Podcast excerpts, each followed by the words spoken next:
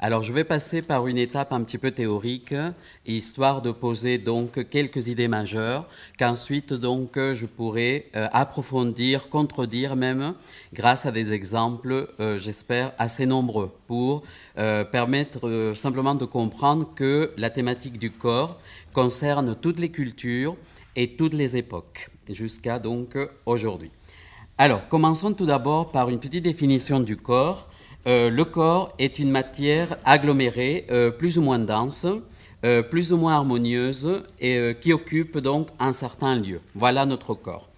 Et les hommes donc n'ont de cesse de l'interroger parce que les hommes organisent donc leur place dans la société et même sur cette planète en fonction de cette étendue charnelle qui en outre se déploie donc dans le temps selon donc le travail, les souffrances endurées, la vitalité ou la solidité des organes donc qui composent ce corps. Et à ceci s'ajoute obligatoirement pardon, donc euh, la fréquentation des autres hommes qui construisent également donc notre perception de notre corps. C'est pourquoi euh, le bien-être du corps dépend, vous voyez, donc non seulement de notre perception, mais aussi de l'autre et de notre vie en société que nous voulons plutôt solidaire, afin que ce corps puisse s'épanouir. Bien évidemment, vous, euh, me voyez venir, euh, la fréquentation d'autrui n'est pas toujours chose harmonieuse, et donc le corps est utilisé aussi par l'homme pour se défendre et pour signaler donc sa personne et son individualité. À partir de là, le corps euh, est utilisé comme une arme.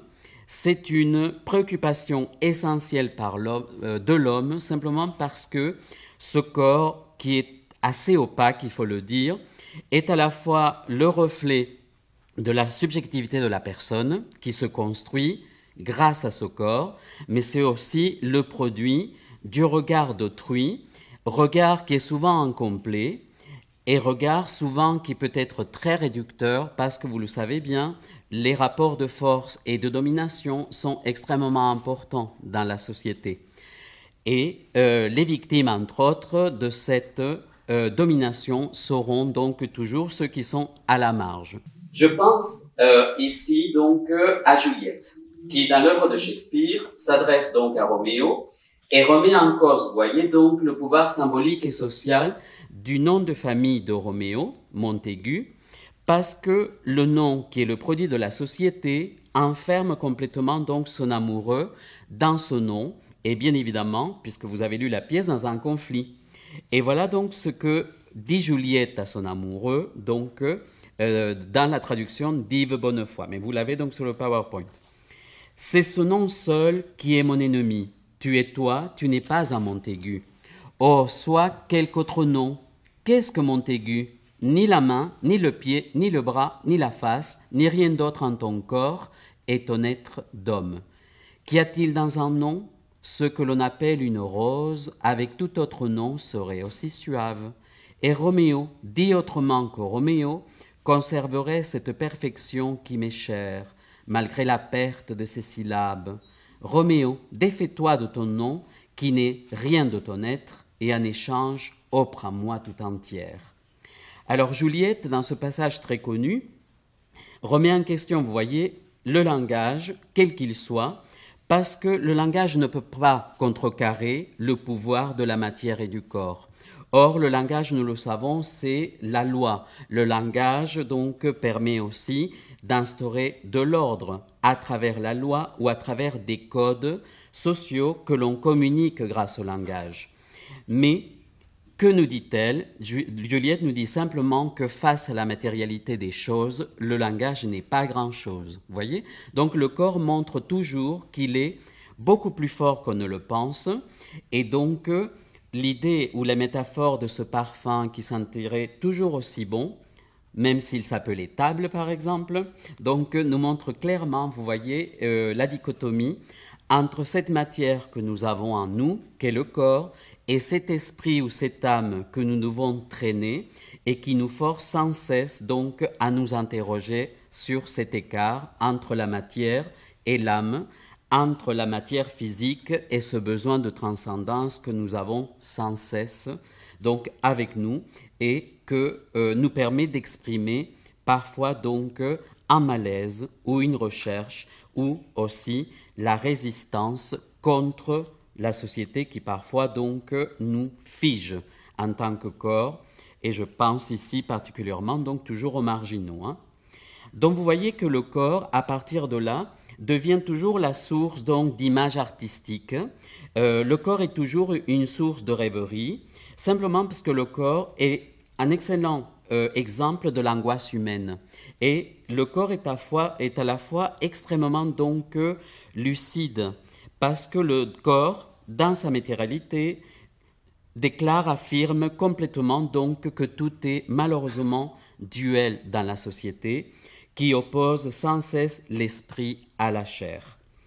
Ainsi, l'homme sera toujours rongé par une espèce d'aspiration à la pureté qu'il essaye donc d'utiliser pour contrecarrer la cruelle évidence de la finitude humaine. Et les artistes vont, à partir de ce moment-là, reprendre en main ce sujet très fort qui est le corps simplement pour nous montrer toujours euh, ce questionnement qui permet à l'homme à la fois donc de voir des choses tout en comprenant que rien n'est visible. C'est pourquoi je vous ai mis ici euh, un tableau donc d'une peintre anglaise exilée donc dans les années 40 au Mexique qui s'appelle Les Amants. Simplement parce que pour moi ce tableau est très intéressant euh, pour le sujet qui nous concerne. En effet, vous avez donc dans ce tableau deux amoureux, deux amoureux qui se regardent, mais si on observe très bien la tête, au lieu d'avoir une tête, ils ont un miroir. Et euh, donc l'image de miroir n'est que l'image de l'autre. C'est-à-dire que euh, face à ce dilemme qu'on peut appeler le mystère de l'autre, dans l'amour, même dans l'amour, je dirais, on ne fait que projeter ses propres codes, ses propres angoisses, ses propres désirs et souhaits sur l'autre. Et c'est pour cela que, de façon extrêmement donc euh, comique, Leonora Carrington euh, peint une inondation en même temps.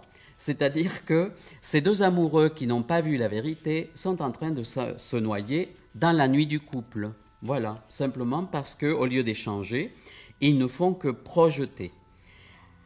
Pourquoi j'aime ce tableau? Simplement parce que euh, la peintre donc utilise la thématique de l'amour et on a toujours tendance à donc considérer l'amour comme l'une des premières grandes épreuves donc de euh, de notre intériorité mise donc face à une autre intériorité. Et par conséquent, à partir de maintenant, nous allons essayer, à travers d'exemples euh, très divers, d'échapper à la transparence des amoureux de ce tableau, parce que certes ils sont transis, mais ils ne vont pas très loin.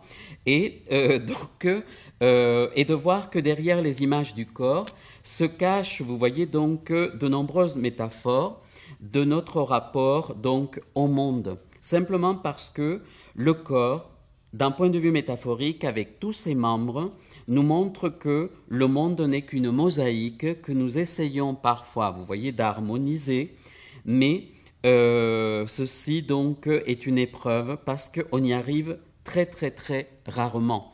D'où le corps comme support depuis toujours d'une angoisse religieuse, puisque c'est peut-être grâce au corps et grâce à la médiation du corps que Quelqu'un qui a la foi euh, pourra donc se transcender par l'intermédiaire donc de cette figure qui est le corps. Et c'est pour cela que nous allons commencer un bon occidentaux euh, héritier d'une société phallocrate par donc euh, le temple de Dionysos à Délos. Alors, comme vous pouvez le constater, cette sculpture est un énorme phallus. Voilà, c'est une excroissance masculine qui montre, vous voyez très très clairement donc que euh, dans la société, l'homme a toujours peur de quoi? Bien évidemment, d'être menacé par la mort ou être menacé par la destruction. Ainsi, le temple donc de Dionysos indique de façon extrêmement claire et directe que le corps est à la fois le lieu de la sanctuarisation, mais cette sanctuarisation ne peut passer que par des explorations du corps à travers la sexualité. En effet, avait lieu donc euh, autour de ce temple des fameuses phallophories, c'est-à-dire que dans le monde grec, euh, les phallophories donc, étaient simplement des processions solennelles en l'honneur de Dionysos et au cours donc de ces euh, cérémonies, on transportait un énorme phallus de bois qui accompagnait le cortège, qui accompagnait des chants et qui donc permettait aux hommes qui participaient de prendre une distance symbolique, bien évidemment, avec donc cette vie qui est à la fois symbole de fertilité, mais aussi symbole de destruction. Un autre élément qui est intéressant à signaler aussi dans la société occidentale, c'est que ces pratiques renvoyaient à des célébrations collectives autour donc du phallus et autour du corps. Alors qu'aujourd'hui, dans les sociétés donc euh, euh, judéo-chrétiennes, euh, ces faits seraient considérés comme donc des déviations cliniques, bien évidemment. Hein.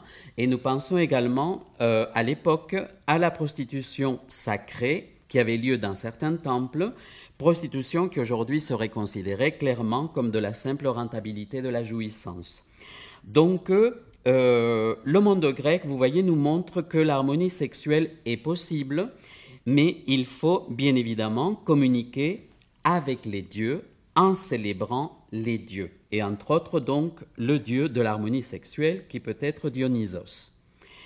Mais en dehors de cette explication mythologique, il s'agit pur et simplement donc d'un phallus d'homme, hein, et très grand ce qui montre bien que nous sommes dans une société aussi phallocrate.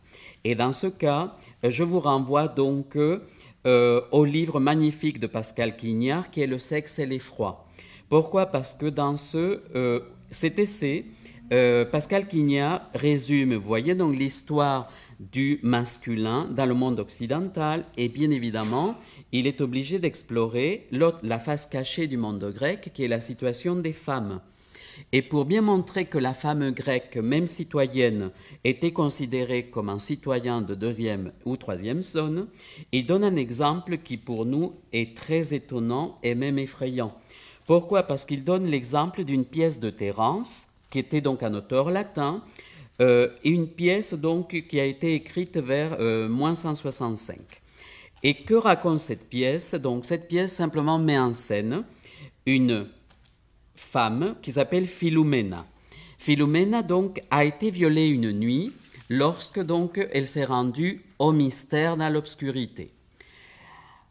Problème, le problème c'est qu'elle va épouser euh, Pamphilius et euh, donc elle l'épouse sans faire état de ce viol, mais son mari ne la touche pas du tout parce que lui est amoureux d'une prostituée qui s'appelle Bacchis. Bon, en tout cas, le mari part en voyage et Philomena découvre, au cours de l'absence du mari, qu'elle est enceinte. Donc, enceinte du violeur, puisque son mari ne l'a jamais touchée. Bon, elle est donc très très très effrayée parce qu'elle risque donc de porter atteinte, vous voyez, donc à la réputation de la famille en tant que citoyenne. Et finalement, que se passe-t-il? Donc, le mari arrive donc de son voyage et qu'est-ce qu'on découvre donc à la, fin de, la pièce de théâtre? On découvre simplement que c'est lui qui l'a violée. Donc, parce qu'il ne la connaissait pas encore. Donc, c'est lui qui l'a violée une nuit, donc, bien avant le mariage.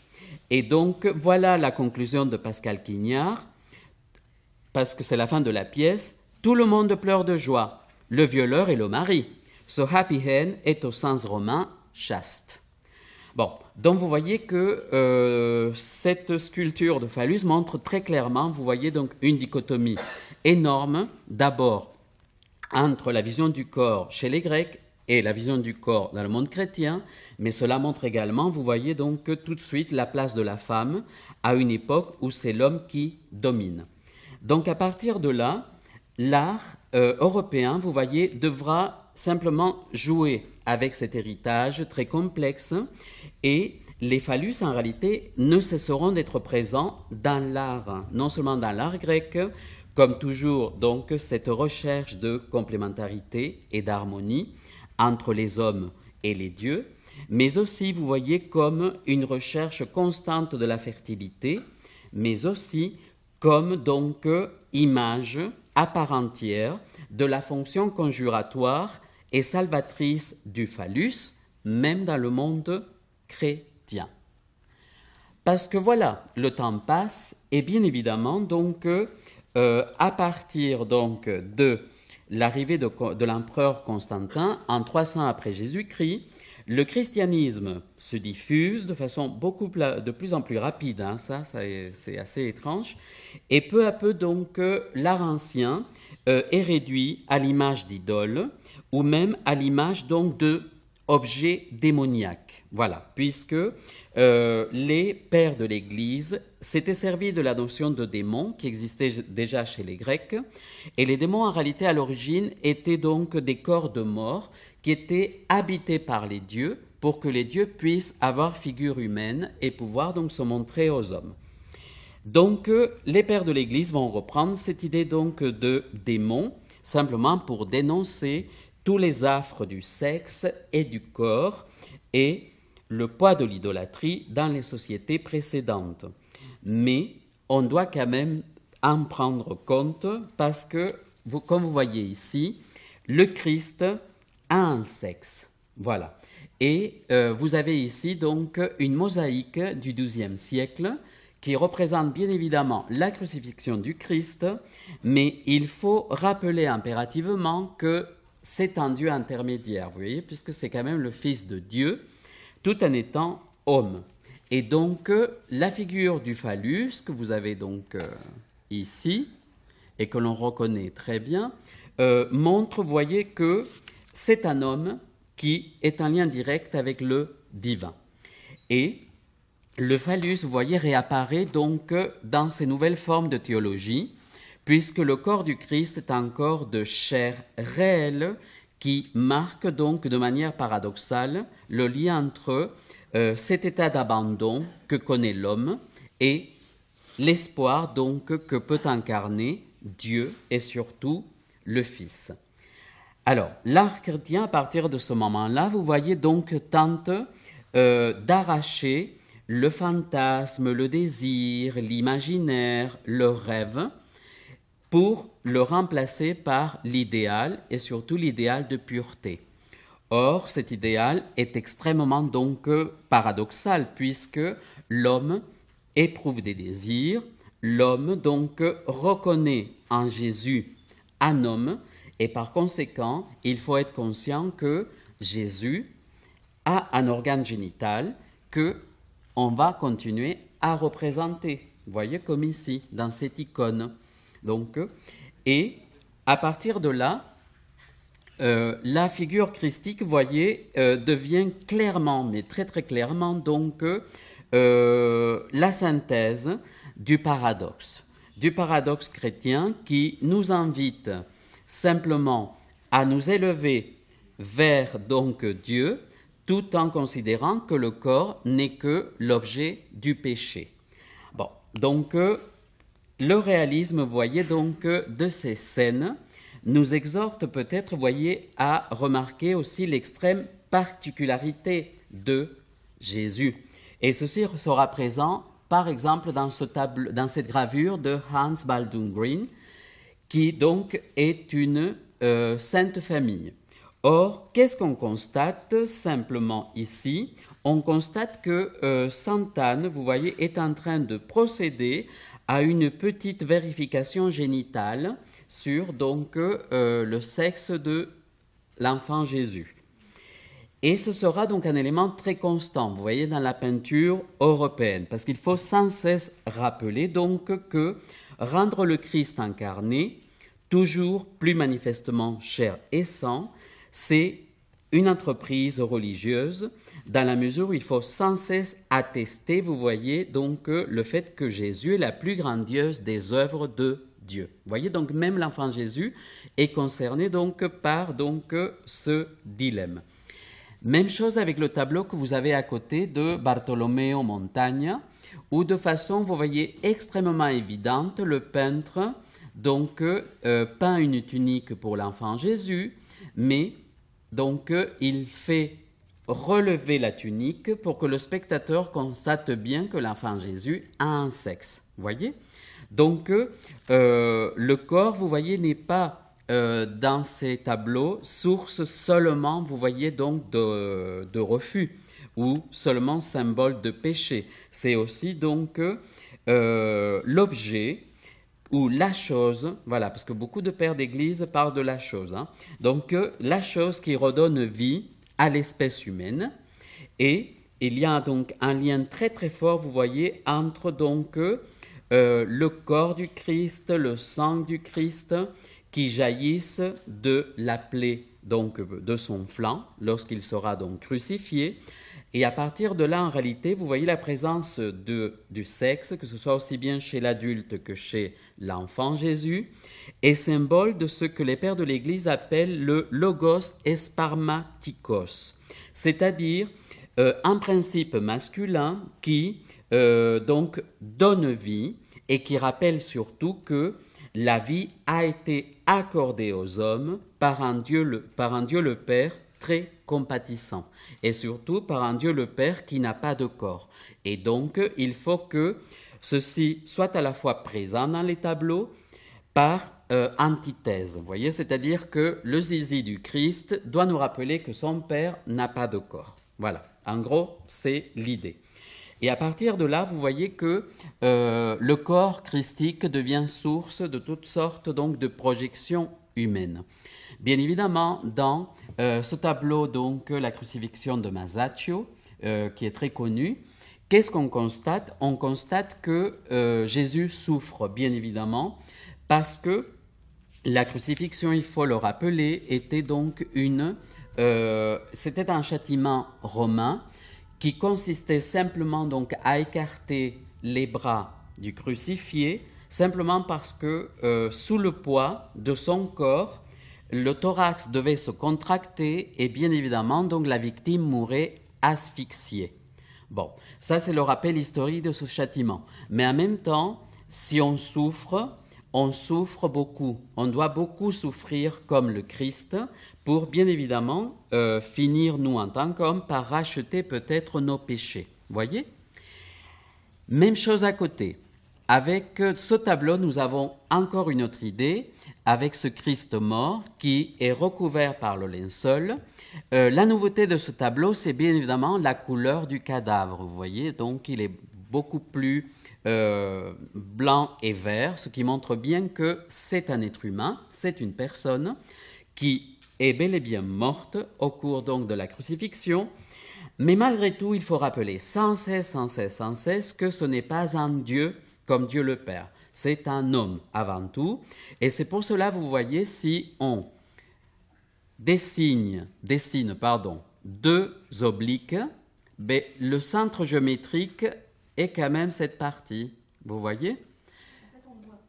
Ah, ah, il n'y a pas la... Ah, je ne sais pas pourquoi il n'y est pas. Je suis désolé. Bon. Euh, mais vous, vous, pourrez mieux le comprendre ici. Voyez aussi. Donc, si vous dessinez, donc ici, ces deux lignes, on constate, vous voyez, que le centre géométrique est toujours donc le phallus du Christ. Alors pourquoi insister autant, autant, autant sur donc l'aspect matériel de la chose? Simplement parce qu'encore une fois, c'est le corps qui permet, vous voyez donc, euh, qui nous permet de nous élever vers Dieu. D'où euh, l'exemple commun, vous voyez, donc de la Pietà de Michel-Ange, qui encore une fois, vous voyez, montre, grâce à un très grand artiste, bien évidemment, euh, que tout passe par la matière. Et c'est là que réside notre châtiment, finalement. voilà, parce que nous avons beau euh, vouloir nous élever vers donc Dieu le Père, mais il faut que tout passe par le corps. Et bien évidemment, vous voyez l'organe christique par excellence que on montre de façon très ostensible dans ces tableaux, nous montre que, comme le Christ, nous sommes obligés par accomplir finalement un chemin de la passion comme lui. Voyez, c'est peut-être là que réside la clé de cette représentation, donc corporelle, si récurrente dans l'histoire de l'art. Nous allons finir par, disons, cette partie, hein, nous allons finir cette partie par cette œuvre de Raphaël qui apporte un nouveau élément qui est simplement euh, le rôle que joue ce qu'on appelle le périsonium, c'est-à-dire le pagne, hein, le pagne donc qui entoure euh, donc le corps du Christ et en particulier bien évidemment euh, la taille. Alors, ce tableau est très connu simplement parce que elle se situe, vous voyez, entre la descente de croix et l'abombement, et par conséquent, donc ce tableau euh, établit aussi une binarité sexuelle très claire entre les cinq hommes et les cinq femmes. Ce tableau est très aussi très touchant simplement parce que c'est une commande, c'est une commande donc d'Atalante Baglione en mémoire de Griffonetto, son fils qui avait été assassiné en juillet 1500. Par conséquent, ce tableau, donc réalisé par Raphaël, doit respecter l'identification de la famille endeuillée avec les personnages donc qui entourent le cours du Christ. Et le personnage qui est à gauche et qui porte donc avec beaucoup d'effort le linceul du Christ serait en réalité le portrait de Griffonetto. Voilà, donc l'enfant assassiné. Donc de façon très euh, métaphorique, voyez, cette peinture ressuscite la figure du Fils disparu à travers la figure du Christ et c'est pour cela, vous voyez, que la mère endeuillée peut trouver une consolation à droite dans la douleur de la Vierge Marie qui s'évanouit, mais qui est donc soutenue par des saintes femmes. Mais, mais, mais, mais, mais, comme toujours, regardez à côté, euh, Marie-Madeleine s'avance et elle soulève la main gauche du Christ, et ce geste d'amour conduit notre regard vers le pagne dont les plis forment un pénis enveloppé. Alors, l'organe, vous voyez, peut être en érection selon certains critiques d'art qui se basent en réalité sur une esquisse de Raphaël, donc qui euh, se trouve aux offices de Florence et qui montre en réalité que euh, la partie du pénis est très amplifiée. Voilà, donc on pense que c'est volontaire de la part de l'artiste. Ensuite, donc, ce qui est intéressant aussi dans ce tableau, c'est que vous voyez, le pagne euh, est à la fois descend et indécent. Ce qui, encore une fois, vous voyez, montre très bien le dilemme dans lequel se trouve l'homme lorsque donc il doit explorer son propre corps, qui est à la fois source d'élévation et source de péché. Voilà. Pour euh, le critique d'art euh, Léo Steinberg, euh, donc l'excroissance du pagne serait l'hyperbole pénienne qui annonce la résurrection. Voilà. Alors, Léo Steinberg est un très grand critique d'art qui a écrit un bouquin très connu sur donc la sexualité du Christ dans la peinture de la Renaissance. Bon, en tout cas, qu'est-ce qu'on comprend? Vous voyez, on comprend que depuis le monde grec jusqu'à la Renaissance, le corps du Christ est sans cesse donc euh, utilisé, euh, réinvesti par des questionnements euh, tout à fait concrets et historiques et donc qui correspondent à des angoisses du moment. C'est pour cela, vous voyez que la Renaissance avec donc Michel-Ange bien évidemment, va explorer avec le dessin toujours cette même thématique, avec l'idée, vous voyez que à force de explorer le corps de l'homme, on pourra peut-être accéder au divin. Et je vous rappelle que euh, c'était Michel-Ange très intéressant parce que selon la légende, il aurait récupéré donc un corps mort, il l'aurait crucifié simplement pour, vous voyez, apprendre à peindre un crucifié. Voilà. Ensuite, euh, donc, la présence du corps dans l'art va continuer. Hein. On comprend aisément, vous voyez, pourquoi le baroque s'empare de la figure du Christ pour créer donc toute une bataille donc de figures euh, dont l'objectif est euh, de lutter contre la, réforme protestante. Hein. Et bien évidemment, vous voyez donc dans cette sculpture très belle de Gregorio Fernandez, euh, le Christ gisant, on constate que Au-delà, vous voyez donc du pagne, qui est aussi très important, encore une fois, au-delà de ce pagne, il faut toujours donc lire le corps du Christ comme euh, simplement symbole de cette plongée dans le chaos et dans la misère humaine, donc euh, de la forme, que peut-être le corps nous aidera à surmonter d'une certaine façon. Voyez? Ensuite, il y a de nombreux exemples. Hein. Euh, celui donc de Salviati, euh, qui montre un Jésus-Christ très très sensuel. Vous voyez, donc il y a toujours ce rapport très complexe avec le corps du Christ comme divinité, mais à la fois comme homme, que l'on peut jusqu'à désirer, d'où euh, une poésie mystique très importante donc à l'époque baroque, particulièrement en Espagne, avec donc les écrits de Sainte Thérèse qui considérait Jésus comme son époux, qui écrivait sur lui euh, de façon très concrète et certains passages sont euh, donc euh, très sensuels, il faut le dire, voilà, très clairement. On n'a pas l'impression qu'elle parle du Christ, hein. on pense vraiment que elle est en train de faire l'amour au Christ, voilà. Donc vous voyez que c'est assez étrange, mais cet aspect aussi on le retrouve chez le Caravage, vous voyez à côté dans ce tableau magnifique qui se trouve à Naples.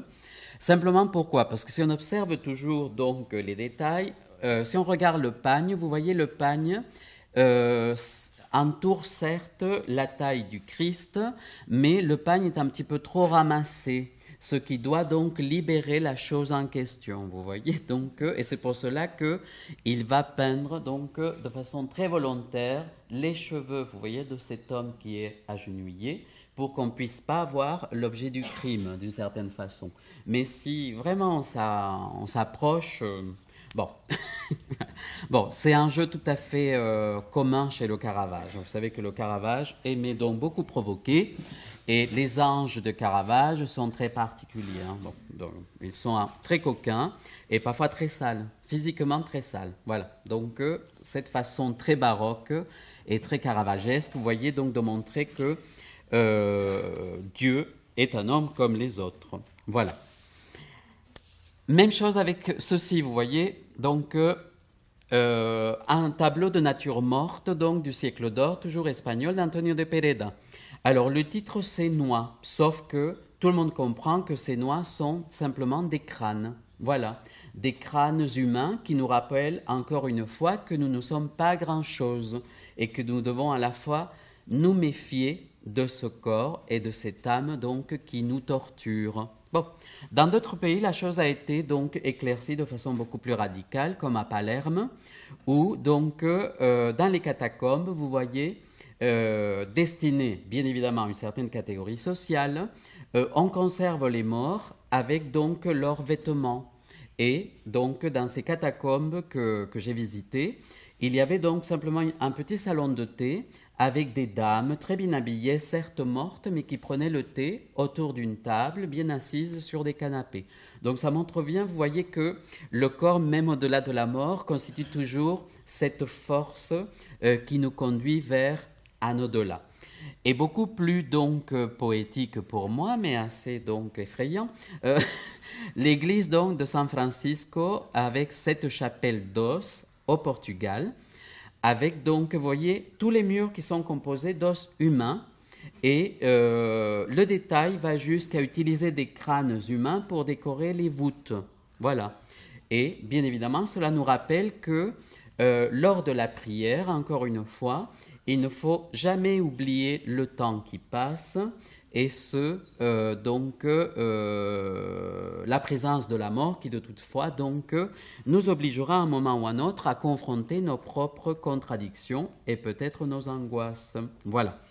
En tout cas, vous voyez que la figure du corps du Christ, sous toutes ses formes, sera sans cesse réactivée dans euh, l'art occidental, jusqu'à, vous voyez ici, jusqu'aux années 1922, avec donc ce tableau de Lovis Corinth, vous voyez, qui était très expressionniste, mais qui réinvestit encore une fois le corps du Christ avec le pagne, voyez, comme symbole donc des atrocités que peuvent aussi commettre les hommes. Voilà. Alors, même chose avec euh, ici, vous voyez, les euh, des saintes figures qu'on utilise en Espagne pour les processions. Voyez, avec donc la figure de la Vierge qui ne peut que pleurer, bien évidemment la mort de son fils, mais également donc ce Christ euh, extrêmement réaliste euh, qui donc bien évidemment pleure lui aussi, vous voyez, parce qu'il a racheté donc les péchés des hommes. En tout cas, euh, le corps dans la religion, vous voyez, aura ensuite sans cesse donc des dérivations. lors de la conquête en Amérique, le Christ sera très aimé simplement parce que c'est encore une fois l'image des souffrances endurées par les Indiens qui vont procéder donc euh, à une sorte de syncrétisme religieux en mélangeant les codes chrétiens et les codes précolombiens. Alors ce qui est intéressant dans ce crucifix, vous voyez, c'est qu'il est fait avec donc de la pâte de maïs. Or, nous savons que le maïs est essentiel dans la mythologie aztèque et maya. Et les mayas, vous voyez, avaient donc créé le premier homme avec du maïs. Donc c'est une façon de euh, faire s'épouser deux mythologies complètement différentes pour bien évidemment donc avancer dans le processus de l'évangélisation. Alors, les religieux espagnols, dans un premier temps, euh, ne seront pas très d'accord hein, avec cette euh, utilisation de la figure christique qui sauvegarde encore des codes, on va dire, païens. Mais petit à petit, donc, ils sauront faire parce qu'ils comprennent que lutter frontalement contre la mythologie précolombienne euh, peut se traduire par des rébellions, et donc ils vont laisser faire. Même chose, vous voyez, avec cette œuvre très belle qui est donc euh, une crucifixion faite en plumes, voyez, donc qui se trouve au musée des Jacobins et qui est inspirée d'une gravure, hein, une gravure allemande euh, tout est en plume, et bien évidemment, cela rappelle donc euh, des pratiques aztèques, euh, parce que la plume était utilisée pour fabriquer toutes sortes de vêtements, souvent destinés donc à la noblesse, bien évidemment. Hein. Et ce qui nous permet donc de comprendre la qualité et la valeur donc de ce tableau, c'est la couleur bleue. C'est-à-dire qu'ils ont utilisé, les artisans ont utilisé des plumes très très rares de couleur bleue euh, qui normalement était destiné à l'empereur aztèque. Vous voyez, donc il y a une espèce d'association entre la figure christique et les empereurs, simplement pour euh, accélérer dans ce cas-là euh, le christianisme hein, dans le Nouveau Monde. Bon. Et la douleur du Christ, donc, elle aussi, elle sera sans cesse réutilisée, réinvestie dans l'art latino-américain, simplement parce que, encore une fois, vous voyez, c'est un Christ qui souffre énormément et qui souffrent autant que euh, les Indiens au cours donc de la conquête. Voyez? D'où le sérieux et d'où, regardez le dos, euh, cette colonne ouverte qui saigne énormément. Et en même temps, dans d'autres écoles, donc du baroque, du l'Uruguay, du Paraguay, euh, on constate chez la figure du Christ une immense, immense nostalgie. Voyez? Donc il montre très bien que peut-être ce Christ n'est que le reflet euh, de la vie vécue par les Indiens qui sont en train d'assister à la disparition de leur propre culture. Voilà. Ensuite, donc, euh, passons à la deuxième partie, euh, qui est celle donc d'une autre beauté. En réalité, il ne faut pas penser que le corps est seulement donc investi par les questionnements humains en Occident.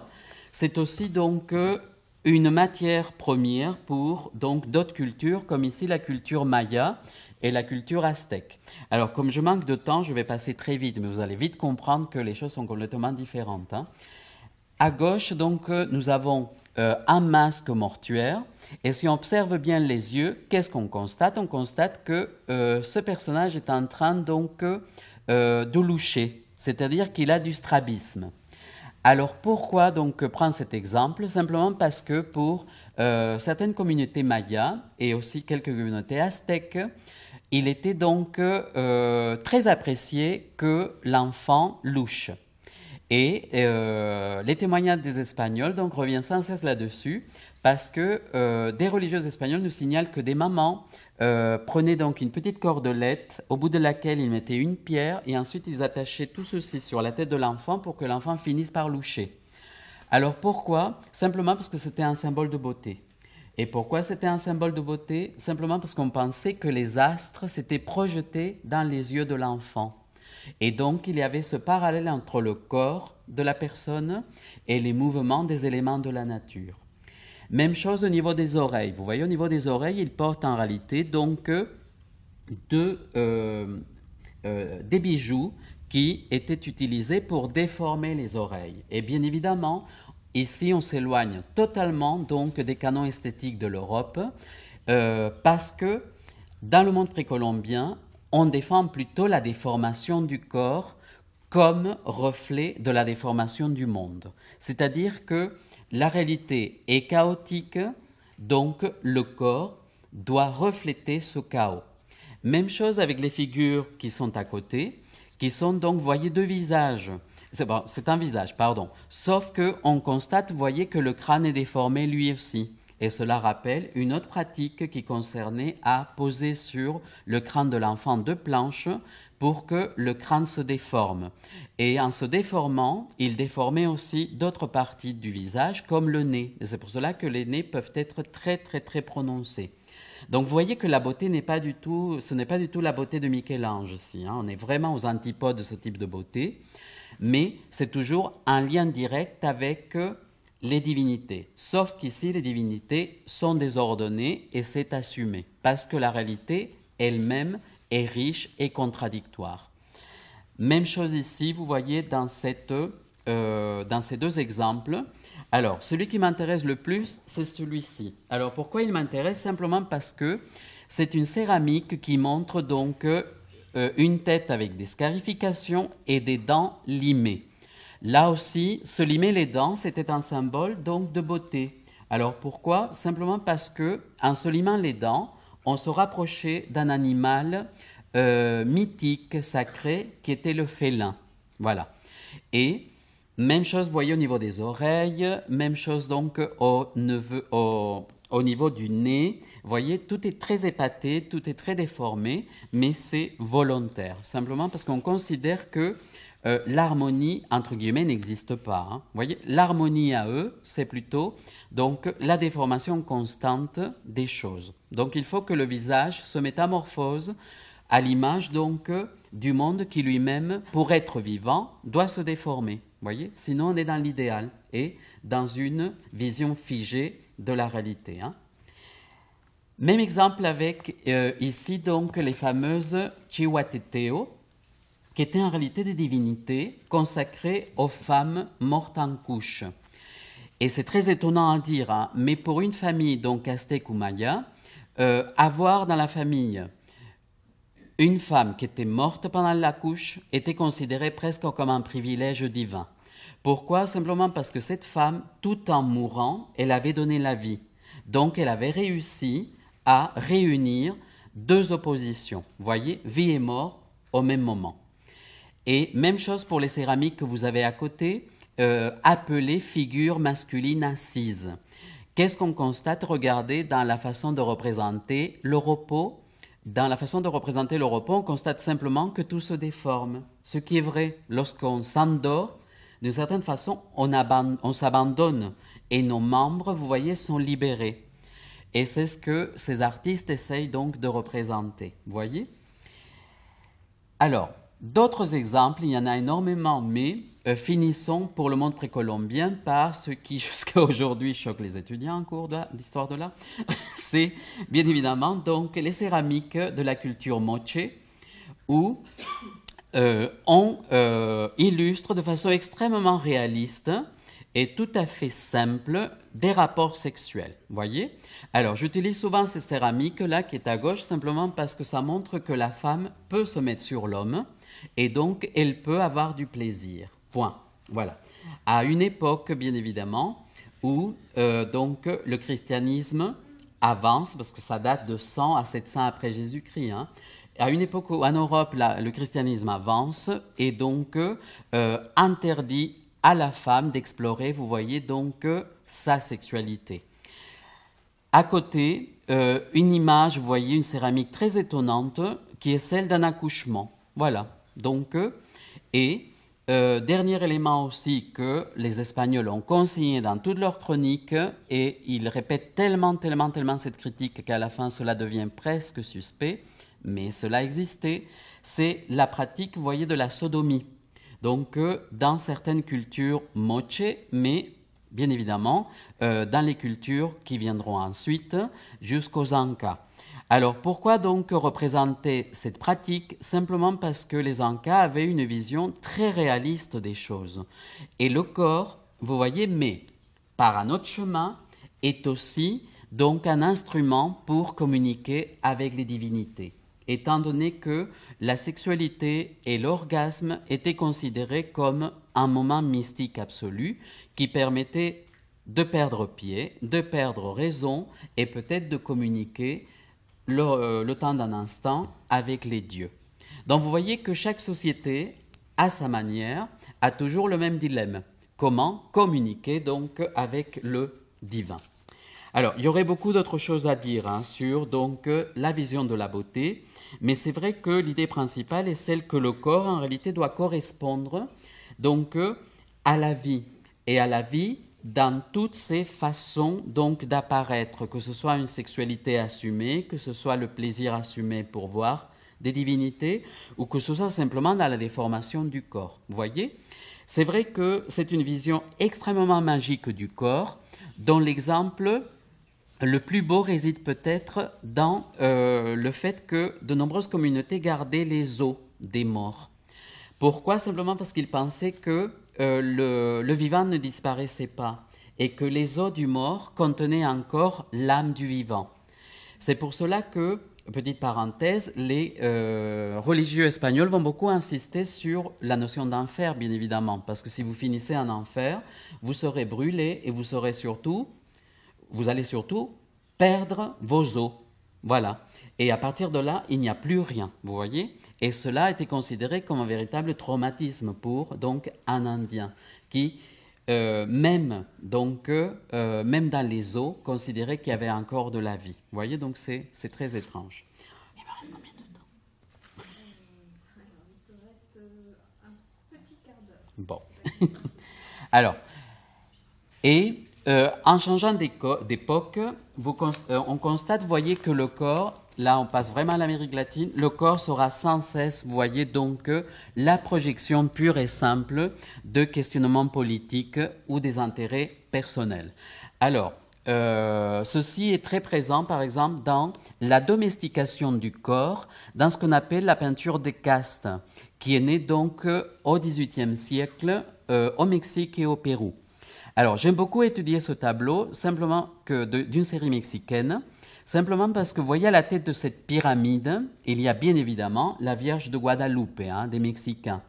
Mais à l'autre extrême de cette pyramide sociale, puisque chaque petit tableau représente un degré de métissage. Bon, et à l'autre bout, en bas, vous voyez, vous avez simplement une espèce de corbeille avec des fruits et des légumes. Ce qui veut dire que la société coloniale, qui est extrêmement hiérarchisée et extrêmement raciste, considère que les hommes se croisent comme on croiserait des plantes ou des animaux. Et c'est une vision pseudo-scientifique qui malheureusement marque, vous voyez donc, la société latino-américaine jusqu'à aujourd'hui, hein, puisque au lieu d'une société de caste, on utilise aujourd'hui l'expression société de classe, société donc vraiment classiste qui donc vous fige dans un schéma social en fonction donc de votre richesse, mais aussi en fonction de votre couleur de peau ou euh, votre origine, votre quartier, etc. Euh, ce qui est très étonnant, vous voyez, dans cette peinture-là, c'est que le corps, vous voyez, vous emprisonne, encore une fois. Et la couleur de la peau, donc, dit absolument tout sur votre euh, position sociale. Alors, on va commenter quelques tableaux simplement. Celui-ci, c'est euh, un tableau d'une série du Pérou.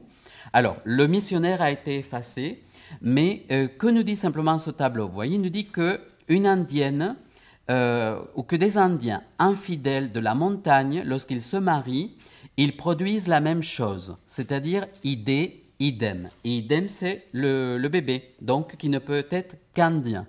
Alors pourquoi il ne peut être qu'un Indien infidèle? Simplement parce que ses parents, vous voyez, à l'origine ne peuvent être que des Indiens infidèles. Voilà. Le deuxième tableau nous permet d'apporter une nuance, c'est que tout à coup les Indiens en question, toujours vivant à la montagne, serranos, deviennent civilisés. Alors pourquoi ils deviennent civilisés alors qu'ils ressemblent aux autres? Simplement parce que cette fois ils payent l'impôt. Et en payant l'impôt, ils sont beaucoup plus intéressants pour la couronne espagnole. Et donc on peut les considérer enfin comme des personnes, et surtout des personnes civilisées.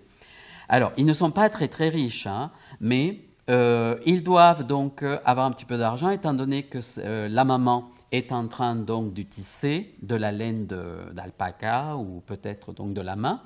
Et le papa, quant à lui, vous voyez, est tout de même capable de l'ilion partition. Alors là où les choses deviennent très intéressantes, c'est lorsqu'on représente les Espagnols. Alors, un Espagnol, vous voyez, qui épouse une Indienne ici, de la montagne ou civilisée, produit le métis. Alors moi j'aime beaucoup faire travailler les étudiants sur le verbe produce, produit. C'est-à-dire que ce n'est pas une invention qui vient de moi, hein. c'est inscrit en toutes lettres en haut du tableau, vous voyez C'est-à-dire que ce mariage-là, cette association-là, entre un homme espagnol blanc et une indienne, produit un objet qui fige donc euh, la personnalité de cet enfant, donc dans des critères très précis. Alors, quels sont ces critères? Bien évidemment, il ne peut être que blanc, et même trop trop blanc pour moi, pour un espagnol et un métis, parce que son père est espagnol. Et le père aussi pose problème, c'est qu'il est très très très très blanc. Alors, le problème aussi, c'est que nous savons historiquement que la plupart des Espagnols qui sont arrivés au Nouveau Monde, à hauteur de 25%, viennent surtout d'Andalousie. Or, des Andalous blancs de cette sorte, moi, j'en connais pas beaucoup, vous voyez. Et aussi la maman qui est très indienne, vous voyez, ne peut pas, entre guillemets, produire un enfant si blanc. C'est pas possible. Bon. Alors, qu'est-ce qui permet ce mariage? Ben, C'est bien évidemment l'argent. Voyez? L'argent, donc, permet de blanchir la couleur de la peau, bien évidemment. Et ce qui est très étonnant dans cette école des castes, c'est que tout est dit très clairement, vous voyez? Ce n'est pas du tout un discours hypocrite, loin de là. C'est-à-dire que ces tableaux qui étaient considérés en réalité comme des euh, documents photographiques d'une personne à un moment donné. Voyez? Servaient vraiment de canon pour qualifier les gens et la société acceptait malheureusement ces canons. Donc, ce qui est très critiquable derrière ces tableaux. Alors regardez, il y a d'autres tableaux aussi qui sont intéressants simplement parce que cette femme qui est très très riche, regardez les bijoux qu'elle a, donc elle porte plusieurs kilos d'or sur elle, euh, et qui porte des vêtements bien évidemment venus d'Europe et certainement d'Europe du Nord, vu la qualité de la dentelle ou vu la qualité du velours, est riche. Et donc euh, elle peut épouser donc un espagnol. Mais problème, le titre qu'elle porte d'un point de vue racial est quarterona de mestizo, c'est-à-dire qu'elle a une, elle a un quart de son sang qui est métisse. Voyez? Donc, malgré la richesse, on le rappelle encore. Voyez? Donc cela veut dire qu'elle a 12,5% de sang indien. C'est suffisant pour que elle soit méprisée, voyez, et pour qu'on le rappelle dans la façon de la classifier dans l'échelle sociale. Bon, mais là-dessous, donc elle peut épouser un espagnol, et cela produit tout de même un métis, vous voyez, mais qui est très blanc et qui devient, c'est une petite fille, hein, qui devient quinterona de mestizo, c'est-à-dire qu'elle a un cinquième de son sang qui est métisse. Donc en faisant les calculs, elle n'a plus que 6, et quelques pourcents de sang indien dans ses veines. Mais on le rappelle quand même. Là où le racisme est beaucoup plus évident, c'est lorsque les peintres représentent les Noirs. Vous voyez qu'il n'y a aucune individualité. Et bien évidemment, ils ne peuvent être qu'esclaves. Euh, qu'est-ce qui indique qu'il s'agit d'esclaves? C'est la simplicité des vêtements, bien évidemment. C'est aussi les trous. Souvent, les enfants pauvres dans ces tableaux euh, ont des vêtements troués. Et ce qui est aussi très dérangeant, c'est que euh, la maman ressemble beaucoup au papa. Vous voyez, il n'y a aucune individualité, et, il n'y a aucun genre précis.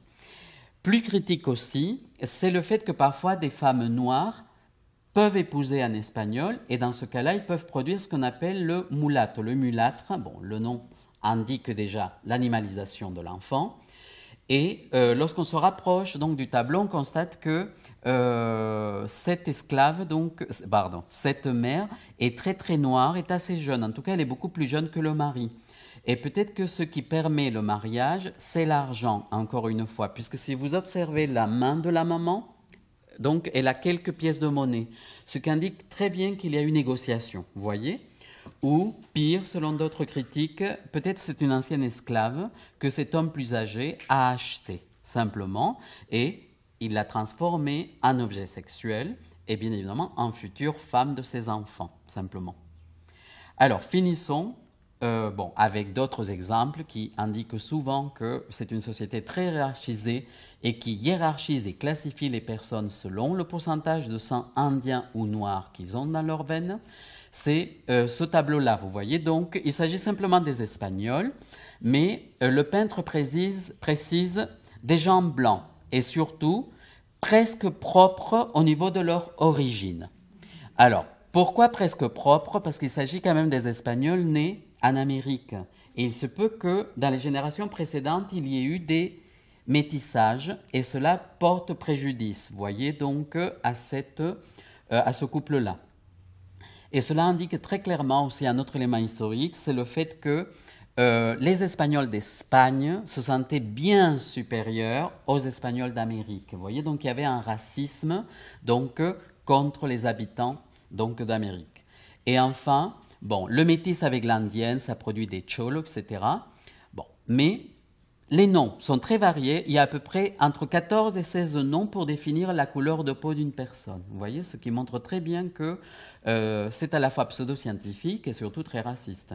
Bon, tout ceci pour finir avec cette image, vous voyez, où bien évidemment, donc, une femme noire euh, frappe son mari. Et pourquoi elle frappe? Simplement parce qu'elle est noire, donc sauvage. Hein. Bon, voilà. Et ensuite, ce tableau-là qui est très connu, Simplement parce que regardez, la liste est très longue, mais voilà donc le dernier tableau qui est le résultat de tous les métissages en question. Et euh, les choses se compliquent en réalité lorsque naît un albinos. Voilà, pourquoi? Parce que l'albinos qui épouse une espagnole produit un enfant qu'on appelle tornatras, ce qui littéralement veut dire retour en arrière. Voilà la classification de l'enfant. Simplement pourquoi? Parce qu'il est noir. Et c'était considéré, vous voyez, comme, un véritable, comme une véritable punition divine. Hein. Voyez, euh, être blanc et avoir un enfant noir. Voyez, parce que, bien évidemment, on donnait naissance à un noir, c'est-à-dire la personne la plus méprisée dans la société. Hein. Euh, donc c'est ça aussi. Et bien évidemment, il ne peut être que pauvre. Hein. Vous voyez, l'albinos est condamné donc à fabriquer des allumettes. Et bon, ses vêtements sont euh, donc pleins de trous et la maman cherche des poux à l'enfant. Vous voyez Donc ça ne peut concerner que des catégories sociales extrêmement basses.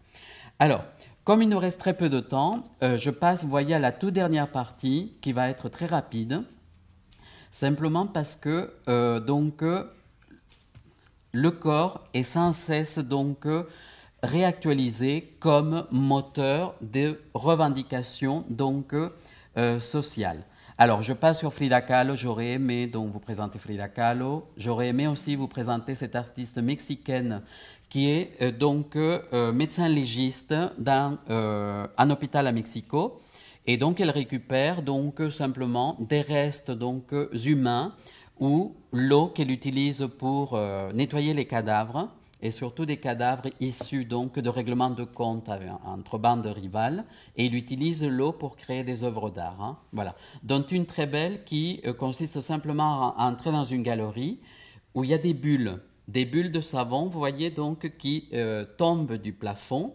Et donc euh, le public est invité à visiter cette œuvre, les bulles de savon éclatent sur les gens, sans savoir que pour faire ces bulles de savon, il a utilisé l'eau qu'elle récupère dans son hôpital lorsqu'elle a nettoyé donc les victimes. Voyez, simplement pour rappeler que malheureusement, euh, la violence au Mexique est extrêmement violente. Alors, simplement pour vous donner un chiffre qui a étonné tous les chercheurs du monde entier et tous les Mexicains, bien évidemment, c'est euh, simplement 2019, euh, il y a eu plus de 27 000 homicides au Mexique pour une seule année une seule année. Donc c'est voilà, c'est immense. Quoi. Vous voyez, donc cette œuvre donc qu'elle avait commencé dans les années 2000, malheureusement, euh, est toujours d'actualité. Bon, mais par manque de temps, et comme donc euh, il faut quand même euh, faire une conclusion, voilà ma conclusion en gros. Vous voyez, cette différentes positions qu'adopte l'homme face au corps, selon les cultures et selon les époques,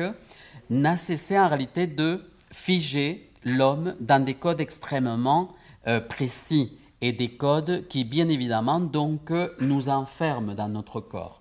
Alors, l'une des premières à remettre en question le corps comme code qui fige la femme, c'est Orlan en France, avec donc le baiser de l'artiste de 77, où il suffisait de mettre une pièce de 5 francs pour obtenir un baiser, mais surtout dans euh, l'œuvre Performance donc qu'elle accomplit en 1993 à New York. Regardez bien, Simplement, elle demande à, une, à des chirurgiens, je crois que c'est une femme, une chirurgienne, de l'opérer en direct sans anesthésie. Et tout a été filmé, bien évidemment. Pourquoi? Parce que pour dénoncer, vous voyez, les codes de la beauté que nous subissons jusqu'à aujourd'hui, donc elle a demandé au chirurgien de l'opérer pour qu'elle devienne la Vénus donc de Botticelli, vous voyez, qui est derrière. Donc elle se fait opérer pour devenir comme elle, tout en récitant euh, donc des poèmes, etc., etc. Bon, les images, l'image là est horrible, hein, mais ça fait partie de son œuvre, de sa performance. Et donc plus tard, toujours donc pour dénoncer donc euh, la même mise, donc on va dire des codes esthétiques issus de la Grèce antique dans notre vie quotidienne, elle va aller plus loin puisque elle va demander cette fois à ce que donc on lui mette au niveau du crâne des implants pour déformer son visage et ressembler ainsi aux euh, sculptures céramiques mayas et aztèques. Voyez? Et à partir donc des implants réels, bon, elle prendra des photos et ensuite elle fera des montages photos pour donc simplement montrer qu'il existe d'autres beautés. Alors, j'aime beaucoup ce montage-là, voyez, puisqu'elle se montre de profil avec un nez très proéminent. Et vous savez très bien que c'est une critique directe aux causes esthétiques de la beauté antique, hein, puisque le nez grec est censé être donc le symbole de la beauté. Ensuite, pourquoi de profil? Simplement parce que nous le savons tous, se montrer de profil est très dangereux. Voilà. C'est-à-dire qu'on ne respecte pas toujours les codes, les codes de l'harmonie avec donc notre nez. Voilà. Alors, vous voyez qu'elle fait aussi ce montage. J'aime beaucoup aussi cette photo où on la montre, vous voyez, euh, vraiment comme elle est, hein, c'est-à-dire en donnant une conférence. Et j'aime beaucoup la photo qui est à gauche, où elle fait exprès, vous voyez, de, poser en femme au foyer qui prépare sa soupe, voyez, avec des gants, mais toujours avec ses implants, et une autre beauté, vous voyez, donc qu'il faudrait peut-être revendiquer. Alors, elle ne sera pas la seule, vous voyez, à vouloir détruire les codes esthétiques du monde grec. Euh, il y aura aussi bon, ce peintre colombien que vous connaissez, qui est Fernando Botero, hein, qui va peindre simplement des personnages gros et remettre en question, entre autres, hein, cette notion de beauté euh, donc, du monde antique. Mais plus proche de, nous et avec beaucoup d'humour, cet artiste aussi, vous voyez, colombien, qui récupère toute l'imagerie de Walt Disney pour la plaquer sur la céramique précolombienne et montrer que malheureusement nous sommes victimes de la globalisation. Vous voyez, non seulement la globalisation culturelle et esthétique, mais surtout la globalisation que représente Walt Disney. Alors hier, je lisais un article dans Télérama, bien évidemment, en tant que prof de gauche, Télérama, et il y a un article très intéressant sur Walt Disney, et j'ai appris de façon vraiment donc... Euh, ça m'a choqué. J'ai appris que Walt Disney aux États-Unis dominait 40% du cinéma. Voilà, de l'industrie du cinéma, ce qui est incroyable. Donc bon, bien évidemment, c'est une machine de guerre, la culture. Walt Disney le représente de façon extrêmement concrète. Et à partir de là, vous voyez, cet artiste donc le dénonce en, euh, voyez, euh, créant ces superpositions, ces fusions entre des personnages de Walt Disney et des céramiques précolombiennes. Alors les plus amusantes c'est celle-ci, vous voyez où il reprend, euh, reprend plutôt, il le mélange donc au dieu de la pluie maya, etc., etc. Voilà, pour montrer que malheureusement, donc, euh, le corps, à travers la culture, quelle qu'elle soit, donc, euh, est toujours, voyez, un organe de dénonciation. Même chose ici. Bon, Maintenant, donc, il, reprend les Simpsons. Voilà. Mais toujours en, prenant vraiment comme modèle des céramiques très très connues hein, qui sont dans les musées, hein, soit de Colombie, soit au Mexique. Ici aussi. Là aussi. Bon. Là, il reprend, vous voyez, des bijoux qui se trouvent souvent en Colombie, au musée de l'or de Bogota, voyez, et donc il les transforme en mettant donc mini ou euh, donc Mickey. Et beaucoup plus choquant, mais aussi du coup beaucoup plus amusant, vous voyez, on revient donc à notre céramique moche, et cette fois c'est euh, donc euh, c'est bien évidemment donc autre chose, vous voyez. Bon, en tout cas, il faut rechercher une autre beauté, il faut remettre en question les codes du corps tels qu'on les connaît, simplement parce que depuis le début du XXe siècle, c'est ce que les artistes ont toujours essayé de faire. Vous voyez, les premiers ont été les surréalistes, bien évidemment, hein, entre autres. Bon, ici, Raoul Haussmann, vous voyez, l'esprit de notre temps, tête mécanique, indique très très bien, vous voyez donc le rapport abyssal qui existe toujours entre notre corps et la façon de penser. Même chose dans cette photo, donc porte-manteau, vous voyez, de Man où donc on associe euh, Chaplin à un corps de femme, en plus un corps de femme difforme, etc. Donc toujours des thématiques, vous voyez, euh, très particulières autour de la figure de la femme. Même chose aussi, vous voyez, bien évidemment, avec euh, italico, qui donc, bien évidemment, et qui regorge bien évidemment de figures athlétiques pour montrer la puissance donc du Mussolini. Mussolini, pardon.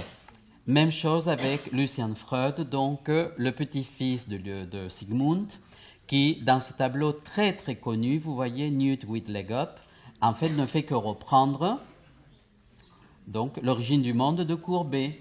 Voyez, mais par un homme. Voyez donc les schémas, les gens sont sans cesse inversés désormais. D'autres artistes iront plus loin. Je finis celui-ci, voyez, qui va jusqu'à mettre en question la figure donc divine du pape donc, puisque le pape se reçoit une grosse météorite donc, sur la figure. D'autres artistes iront très très loin en utilisant des corps déformés pour faire des natures mortes, comme ce Canadien Joel Peter Whitkin, qui donc récupère aussi des restes humains dans des hôpitaux au Mexique pour faire des natures mortes.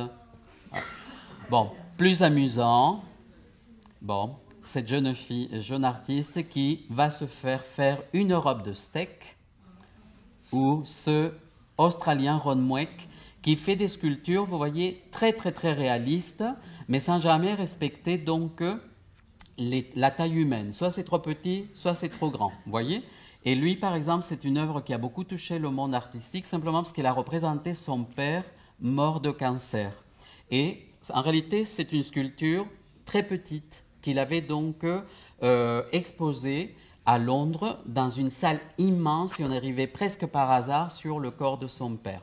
Mais même chose en dessous, vous voyez des petites mémées qui sont en train de discuter, qui sont toutes petites en réalité, toutes petites, mais très réalistes, alors qu'au fond, vous avez une femme malade géante. Donc, pour vous montrer qu'aujourd'hui, bien évidemment, vous voyez, tout explose, tous les codes, et tout n'est finalement que euh, tout n'est que euh, tout n'est que perspective hein, et choix d'un point de vue, vous voyez, simplement. C'est pourquoi Conclusion, celui qui avait tout compris comme d'habitude, c'est peut-être Michel-Ange, vous voyez.